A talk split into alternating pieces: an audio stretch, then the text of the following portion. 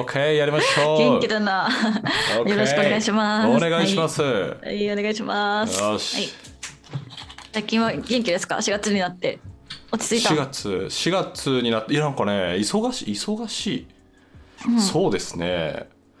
3月まではプロジェクトで忙しかったんですけど4月からはなんかいろんな手続きとかを、まあ、あの正社員さんが入ってくれたこともあってしていて、ああ、そっかそっか。のぞみさん、は初めての正社員迎えたんですよね。そうそうで労働基準監督署に行き、うん。ハローワークに行きみたいなお労働保険うんの契約とか雇用保険のその認定事業あのまず施設登録をしなきゃいけなかったりうん。でそれを施設登録をした後に相手の人に加入手続きをしてお金払ってみたいなことをなんかやるんですよ労働基準監督署行ってハローワーク行ってみたいな、でなんかそのみたいなことをバタバタしてるとなかなかねなかなかなかなかバタバタしてますね。えー不思議うん、そういうのが怖くて人を雇用することに踏み切れない自分がいますね。ずっそうとね業務委託で。はそうい。まあ多分それがなんて言うんだろうあの普通の普通のというとあれだけど会かなとは思いつつ、まあでもとりあえず面倒くさいことをやった方が競争力になるっていう自分に言い聞かせつつやるっていうやつです ね。いいですね。ストイックですね。みきさんはどうですか4月は。あもうねあの分かってたことなんですけどまったりしてますもうあー4いい月なからはい67月くらいまでは結構ゆるゆるやるモード、はい334ヶ月ぐらいは。うん、ぐらいは結構自分の得意領域のプロジェクトとかしか取ってないのであんまりこう、ストレスなく働けるしかもそんなに詰めてないっていうかちょっと休憩します休憩ですね。うんこの今日お話をする思考の整理学、うんうんのかなり序盤になんか朝飯食う前に仕事しろみたいなのが出てくるじゃないですかあ出てくるうんうん2月3月はめちゃくちゃあれやってましたね朝飯食う前にめちゃめちゃ仕事するっていうえー、なんでそれは忙しすぎてあれ忙しすぎて夜遅くまで働いて眠いからとりあえず寝たけどゾッとして朝起きて仕事するやつですかいやいやなんだろう単位時間あたりの効率を考えるとやっぱり夜より朝の方がいいっていうのを考あえるといいなっていううんそうそうなので朝に仕事をしていて確かにこのあの富山茂彦さんが言うようにうんいやなんかこのこの人のロジックの朝飯食うまでは朝だみたいなこう謎ロジックはあったんですけどまあまああのなんていうんですか、うんあのご飯食べる前にもうキレートレモン片手にガツッと仕事をするっていうのでまあうんうなんんとか23月走り切ったっていう感じですね、えキレートレモンとコーヒーを交互に飲んでいらっしゃいますかもしもしや今そうしてますなんか私もキレートレモン箱買いするぐらい好きなんですけどちょっと食い合わせ悪すぎませんか、それえそうかな、いや比較的私は好きかもしれないコーヒーと交互いけます全然いけるえー、全然いける、えーこの本の第第6異項目質なもがのを混ぜ合わせる混ぜ合わせる言おうとしてる今カカクテルですから そういう話がたくさんあったとはいやつですよ。ミキさん今回この思考の生理学ご推,、ご推薦というか、まあ、これ読めませんかでしたけどどんな、うんうんどんなおお思いつき発想でこの本に至ったんですか、まあ古い本で探さなきゃっていう縛りがあったのでうん、あのーなんか昔の自分の読書メモとか漁ってたら出てきたって感じですね。そういやみたいな。でも多分もしかしたらこの本でなんかその京大東大で一番売れた本みたいなあるじゃないですか。うんうんなんかだからその4月になってそのなんかもしかしたら出てたのかもね広告とかおすすめ本みたいなのがあー確かにね確そかに、のね、視界の端に無意識のところに刷り込まれて思い出したのかもしれないなって今思います。この帯毎年ですけど東大で一番読まれた本とか、うん、東大京大で一番読まれた本みたいなのが毎年、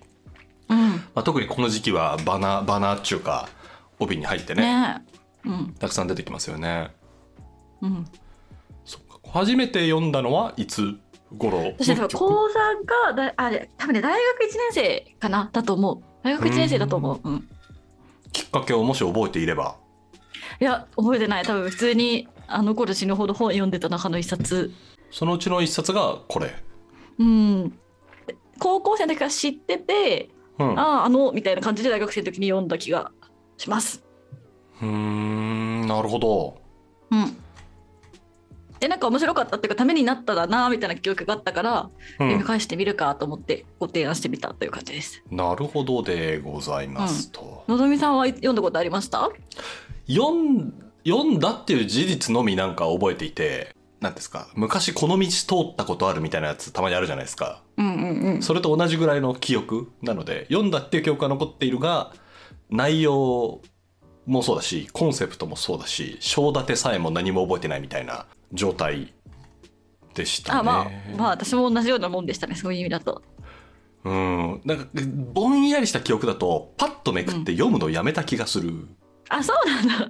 あじゃあ私じゃあ私の方がまだプラスの記憶で残ってますね。なんだか良かった記憶。うんそうですねミキさんの方がなんか触れた触れた経験をしっかり持った状態でっていう感じがしますね。うんうんうんというわけでそうですね今日は「思考の生理学」という1983年に刊行された富山茂彦さんの学術エッセイですね。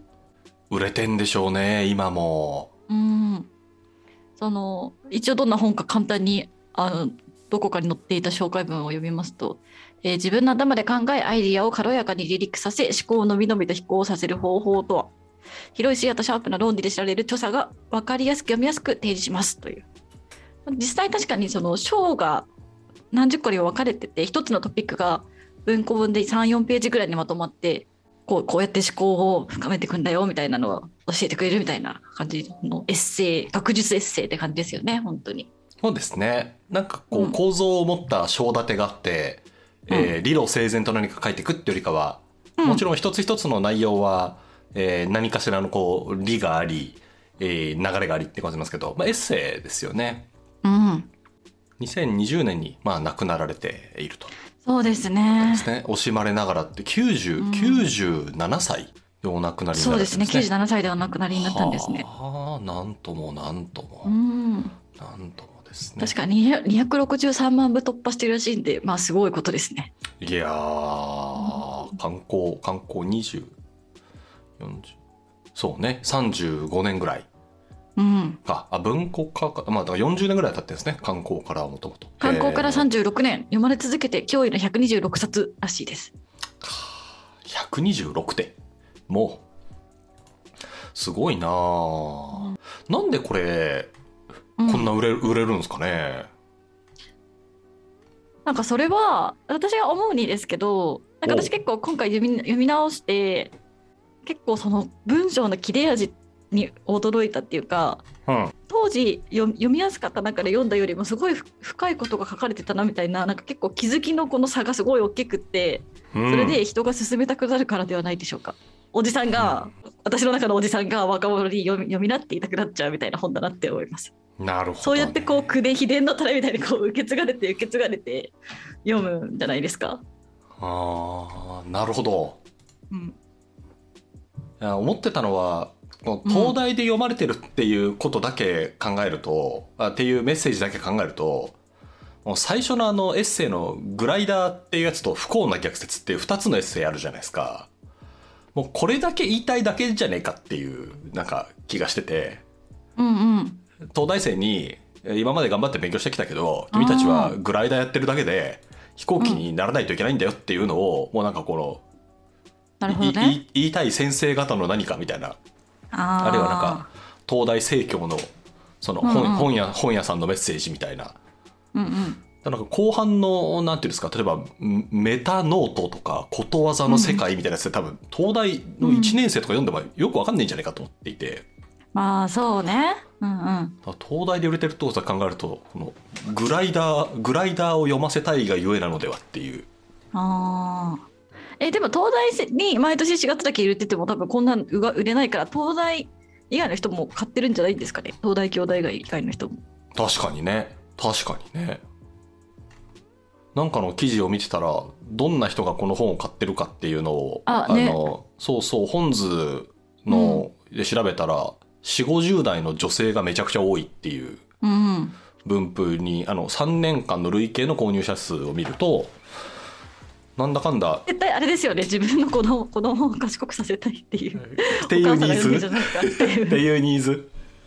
本人の なん思か考を整理するのではなくうん。かなって思っちゃうけど。確かにねそれはそうかもねそれはそうかもなうん毎年3月4月に必ず売り上げを伸ばす傾向があり、うん大学生の持つべき定番の一節な一冊になっているなどとも考えられていますと。うんうんうんまあ大学生が買うのかもね確かにとりあえず生協に置いてあるだろうし思考を整理したいなと思って買うのかなうんこれエッセイの中で言うとこれどんぐらいだろう、うんうんさ30個ぐらい入ってるのかそうなですねはいミキさん読んでみてこのエッセイの中でいいなと思ったものがあれば、ぜひそこから話を始められればと思いますがいかがいかがでしたかえー情報のメタ化うーん末尾のところが好きで、まあ、なんかいろいろその情報をメタ化して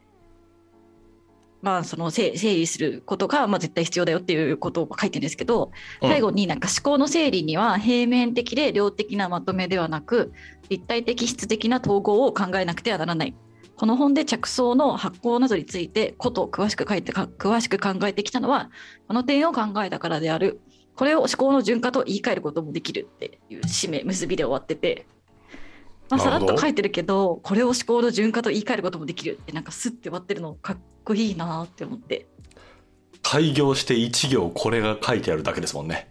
うんこれを思考の順化と言い換えることもできるこれこう言いてー こういうのこういうの言って終え終えてー話をそう終えてーって思ったえあのね今回改めて読んで思ったのがその大学生の時にふーん面白いペラペラって読んでたけど今読むとえかっこよ何この結びかけってやばくねみたいなののなんか連続だなって思いましたこの本文文体というかそうそう簡潔に分かりやすく書いてるだけじゃなくてそう切れ味が半端ない結び方だなと思いました確かにどのエッセイも結びのところがこうなんかいいいいいい結びでそ終わりますよね。う終わるなんかそれを大人になって初めて気づいただからなんかあの人は子供に勧めたくなるんじゃないかってどうせこれ子供の時わかんないだろうけどっていう次元爆弾を渡す気持ちで進めたくなるんじゃないだろうかって思ったんですけどそうねその情報のメタ化の次の「スクラップ」っていう、うんうんまあ、あのエッセイ、まあ、すこれうん1980年代に書かれてるので、なんかこう新聞とか読んだら、あの新聞切り抜いてこうまとめましょうみたいなノートに貼りましょうみたいな、あのそういうスクラップブックっていうのを作りましょうってやつなんですけど。うんなんかその、まあ、内容自体は、そうそう、うんもう結びが贅肉を落としておかないと動きが取れなくなるのは人体と同じだっていう、おお、そうですか、みたいな、すいません、みたいな。うんこれ、これでも18歳で読んでもわかんないですね、これ。うんわかんないわかんないですよそうだよねって思いますよね贅肉はみたいな。うんまあ確かにねラーメンとか別に毎日食べても別に太んないからねあの頃はねね、確かにな。確かにね、も、ものの、こう、なんていうか、パキッと書くっていうのは、うんこう、全体を通じた、なんていうんですか、読みやすい、読みやすいうんいい内容になっている一要素な気は確かにしますね。そうですねそのパキッと書くことがいかに難しいかってことをこう大人になってからは知ったみたいな部分があるなって思いましたあるね。あるね。だらだら書いちゃうね。そうただ端的に書くとか箇条書きみたいなものと全然違うタイプの端的あの短さじゃないですか、うん。う。そうんだからそれがすごいなって思いながら読んでました箇条書きにするっていうのは、この、あれですね。ミキさんが今うん取り上げたところでいうところの、多分平面的で量的なまとめっていうのにそうそうそうなっちゃうけどってことですね。そうそうだからね情報でメタ化して、まあまあ、他のところでも言ってるけど、ね、寝かせたりとかしてこうね立体的質的な統合を考えなくてはならないっていううん。うん。なんかそう30個ぐらいこうエッセイがこうずらっと並んでますけど、大きいなんて言うんでしょう、こう構造としては、うんうん一番最初にこうさっき話したみたいなグライダーみたいにそのグライダーと飛行機っていうのが対比され、うんまあ、どっちも飛ぶものだけどグライダーっていうのはただこうなんていうんですかな風に乗ってブーッとこう行ってるだけで飛行機っていうのは自力で飛ぶんだと、だかうんら自力で飛ぶやつにならでならではならんのとでそれを思考思考をするというのがこの自ら飛ぶことのなのであるっていうところから始まりその後ミキさんがこうおっしゃる発酵を寝かせるで寝かせるために、えー、と触媒が必要でみたいな話が入りうんで触媒を入れた時にこうどういうコンセプトに昇華するのかみたいなこうメタ化とかいう話にこうどんどん広がっていくっていうなんかこうエッセイの中にもこう流れがあるっていう感じがあするそうですねのが序盤、うんうんで後半がもうちょっとこうなんていうんですかこうふ具体的なハウ論というかノートこうしようねとか、こういう場所で考えようねとか、うんいうのにこう広がっていくって意味ではなんかバラバラしたエッセイっていうよりかはなんか一定の流れを持ったエッセイ群っていうぐんって感じですね本当に本当思考をどう整理するかってことをに特化したちゃんと流れとか考えられたエッセイ群ですよね。うーんなるほどなこれこんなに本が売れてるんだったらもっと思考が整理されてる人が増えてもいいはずなんだけどな、まあ難しいってことなんだろうな、まあ量的なまとめでは整理されないですからね、まあ、これを読んでもやっぱ量的に理解するだけでは意味ないですからね。まあ、そうねそれは本当にそうだなそれは本当にそうだな